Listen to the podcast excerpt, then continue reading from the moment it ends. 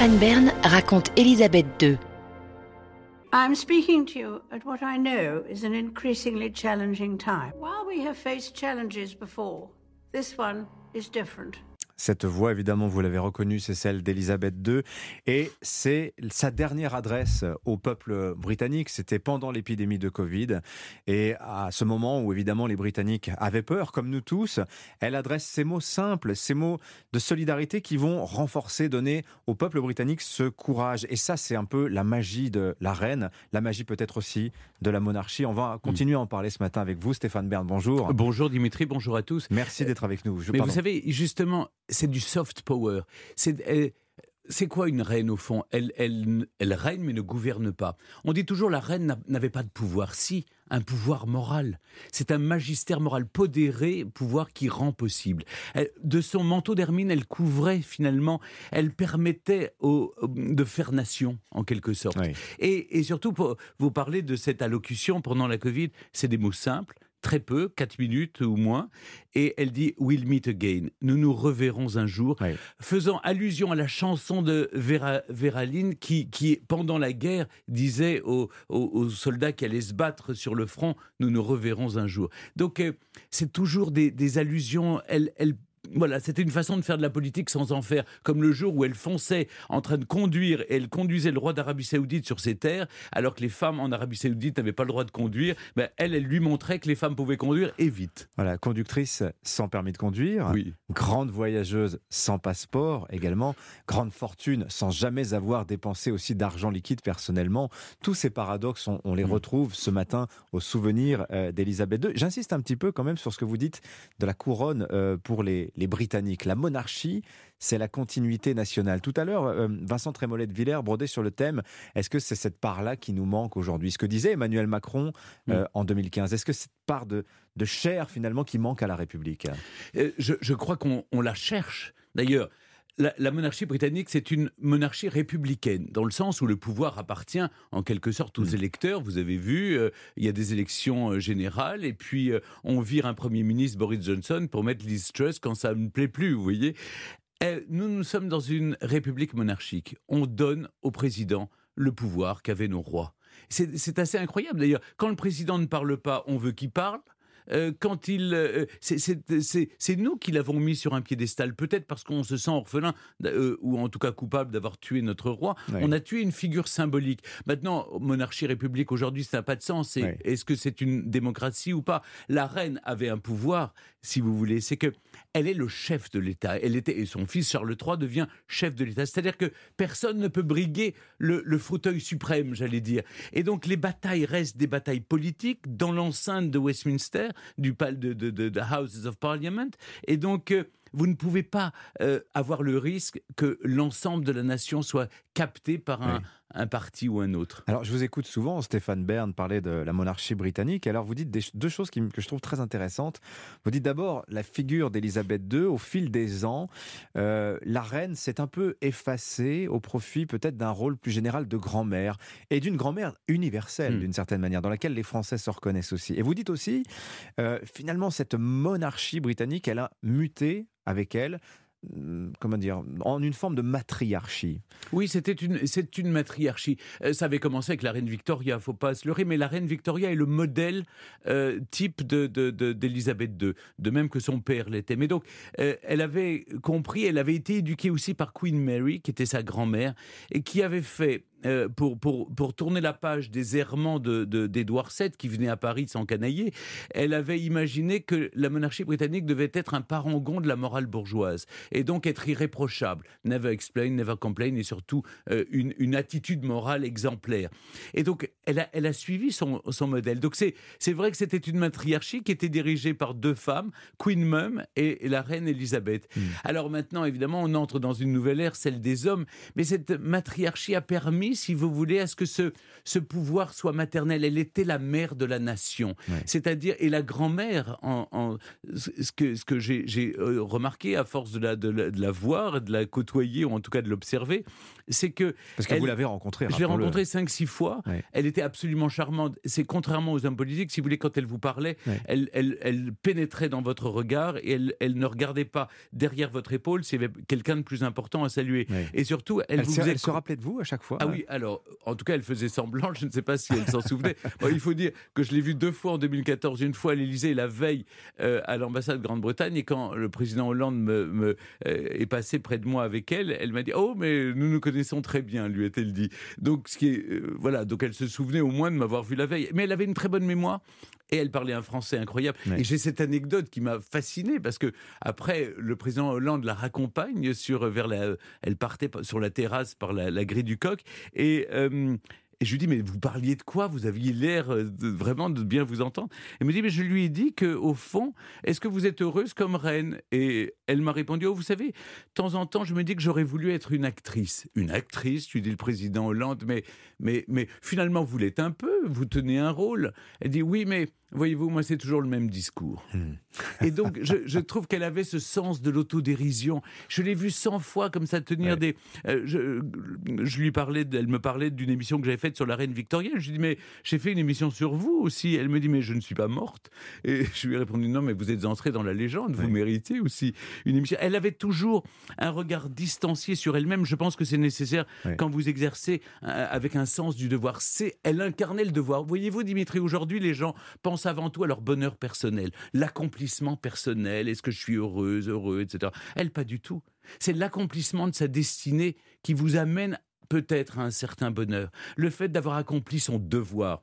Et, en cela, elle se demandait toujours, est-ce que mon père aurait fait comme ça? Comment je dois faire? Alors du coup, elle, elle s'est merveilleusement bien comportée mais elle a oublié que ses enfants étaient plus les enfants de leur siècle que ceux de leurs parents. Alors il faudrait 70 ans peut-être pour raconter euh, euh, l'histoire de la famille royale, la firme, hein, mm. comme, on l'appelle, qui est en train de se reconstituer sous nos yeux, là, parce que c'est extrêmement rare que la famille royale soit ainsi euh, rassemblée. Il y a beaucoup d'opérations. On a dit London Bridge, opération Unicorn, l'opération mm. Unicorn consistant, c'est le rapatriement du corps de la reine mm. jusqu'à Londres. Opération Springtide également, c'est le nom de code de l'accession au trône de Charles, de ce prince Charles, dont le visage est aussi universellement connu mm. que celui d'Élisabeth II. Euh, Charles III Charles III, d'abord, on s'arrête un instant sur ce nom de souverain qu'il a choisi, Charles III. Je le disais tout à l'heure, les Charles n'ont pas eu des destinées très heureuses dans la monarchie britannique. Hein. C'est tout à fait exact. Charles Ier, Charles II, oui, c'est pas forcément des bons souvenirs. C'est le siècle des révolutions. C'est le euh, siècle aussi hein. des révolutions, mais on voit un changement d'époque aujourd'hui aussi. Donc il y, y a, quelque chose d'assez révolutionnaire. Mais vous savez, cet homme. Vous pensez qu'il l'a cherché, le prince Charles euh, Je pense qu'il a accepté, il, a, il a voulu se mettre dans cette continuité, euh, peut-être d'une rupture en tout cas, il a prévenu qu'il y aurait des ruptures. Mhm. Il a prévenu, ça serait certainement un roi de transition. Il monte le plus tardivement possible euh, de tout monarque dans l'histoire de Grande-Bretagne. Il a 74 ans bientôt, le 14 novembre prochain. Et, si vous voulez, il a, il a prévenu que son couronnement serait un couronnement beaucoup plus simple. Il n'y aurait plus tout le, protocole et, le faste du couronnement de la reine en 53. Ah qu'il ne serait pas défenseur de la foi, mais défenseur des fois. Lui-même a travaillé pour le dialogue interreligieux.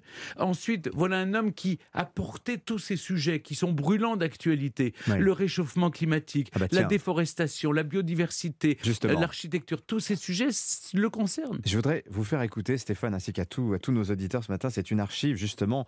Sera-t-il Charles III le premier roi écolo? Voilà ce qu'il disait en ouverture de la COP26 à Glasgow. C'était l'année dernière, il y a moins d'un an, le 1er novembre 2021. Je vous propose de l'écouter. Je sais que beaucoup de vos pays ressentent déjà l'impact dévastateur du changement climatique. Je ne peux donc que vous exhorter, en tant que décideur du monde, de trouver un moyen de surmonter nos différences afin que nous puissions tous nous mettre au travail, ensemble, pour sauver cette précieuse planète. Et sauver l'avenir menacé de nos enfants. Voilà, la belle voix grave et fatiguée hein, de Charles. Ces mots de prince, Stéphane Bern, parce qu'il est prince encore quand il prononce ça, est-ce que Charles III pourra encore les prononcer maintenant qu'il est roi? Je pense, en tout cas il a prévenu qu'il refuserait comme sa mère d'être sourd, aveugle et muet à la fois, et qu'il il continuerait à interférer. Mais vous savez, la situation euh, politique... Un roi engagé, c'est ça C'est un roi engagé, d'une part, et d'autre part, la situation politique est tellement meuble en Grande-Bretagne. Ce qui, autrefois, il y avait le bipartisme. Ce n'est plus le cas. Vous voyez que les, divisions au sein du Parti travailliste, en l'opposition, les divisions au sein du Parti conservateur, je crois qu'il y a une carte politique pour le roi Charles III à jouer. C'est-à-dire refaire nation, faire, faire en sorte que les gens vivent ensemble autour d'un projet commun. Alors bon, il aura, on sait qu'il a plutôt des, des convictions, disons, euh, sociales. Mhm. Euh, lui-même C'est un roi de gauche, Je ne sais, pas si être social, ça veut dire forcément de gauche. Mais, mais si vous voulez, il a créé un, million et demi d'emplois avec, euh, avec Prince Trust, sa fondation Business in Community. il a donné la réinsertion des jeunes chômeurs, donné un emploi à des jeunes. Tout, il sait ce que c'est puisqu'il a travaillé avec ses fondations depuis des années. Donc, si vous voulez, c'est un homme qui va s'engager. Je suis pas sûr qu'il s'entende très bien avec Liz Truss, mais il fera, il fera, euh, il fera comme a fait sa mère, c'est-à-dire qu'il cachera euh, ses, opinions personnelles. En revanche, il va continuer à s'engager comme roi. C'est évident. Et euh, c'est d'ailleurs, je, cite brièvement le communiqué de, communiqué de Buckingham qui est signé de son nom. Il parle de cette période de deuil et de changement. Ça regroupe tout à fait ce que vous nous disiez à l'instant. Mais c'est un changement. Il va réduire la à sa plus simple expression. Ah il l'a dit, il a prévenu que ses frères n'auraient plus aucun rôle. Il a prévenu que la monarchie, ce sera Charles, Camilla, William, Kate et les, et les trois petits, et les trois enfants, euh, et, que le reste, les, les, bouches oisives qu'il faut nourrir, euh, les branches collatérales devraient travailler, arrêter de vivre dans les palais, et, il n'y aurait plus de garde du corps, il n'y aurait plus de police, chacun doit se débrouiller. Il donne raison à Harry et Meghan, les deux rebelles qui sont partis faire carrière, prospérer un business finalement. Oui, euh, certes, mais ce sont les mêmes qui après protestent parce qu'ils n'ont plus de chauffeur, de garde du corps quand ils rentrent. Vous savez, on ne peut pas avoir le beurre et l'argent du beurre. en revanche, ce qui va être intéressant, c'est de savoir ce qu'il va faire de la, fortune. Vous savez que jusqu'à présent, il vivait avec le duché de, Cornouailles. Euh, il ne touchait pas d'argent du contribuable. Euh, la monarchie coûte 1 euro, 1 euro 50 par an et par habitant au, Royaume-Uni. Mais euh, on va savoir s'il va garder le Crown Estate pour lui.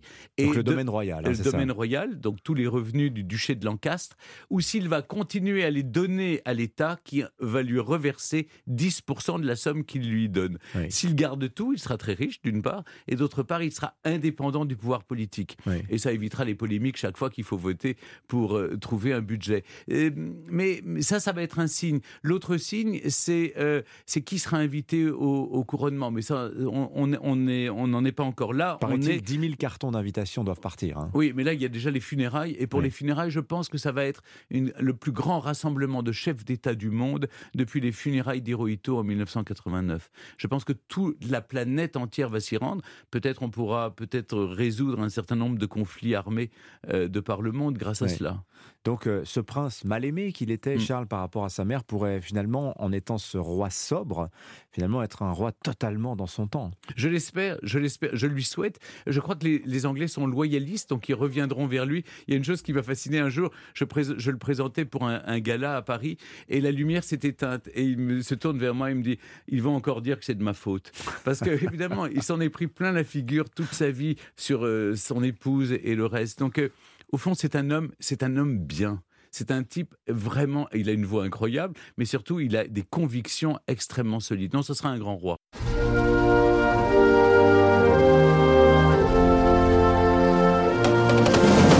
Stéphane Bern raconte Élisabeth II.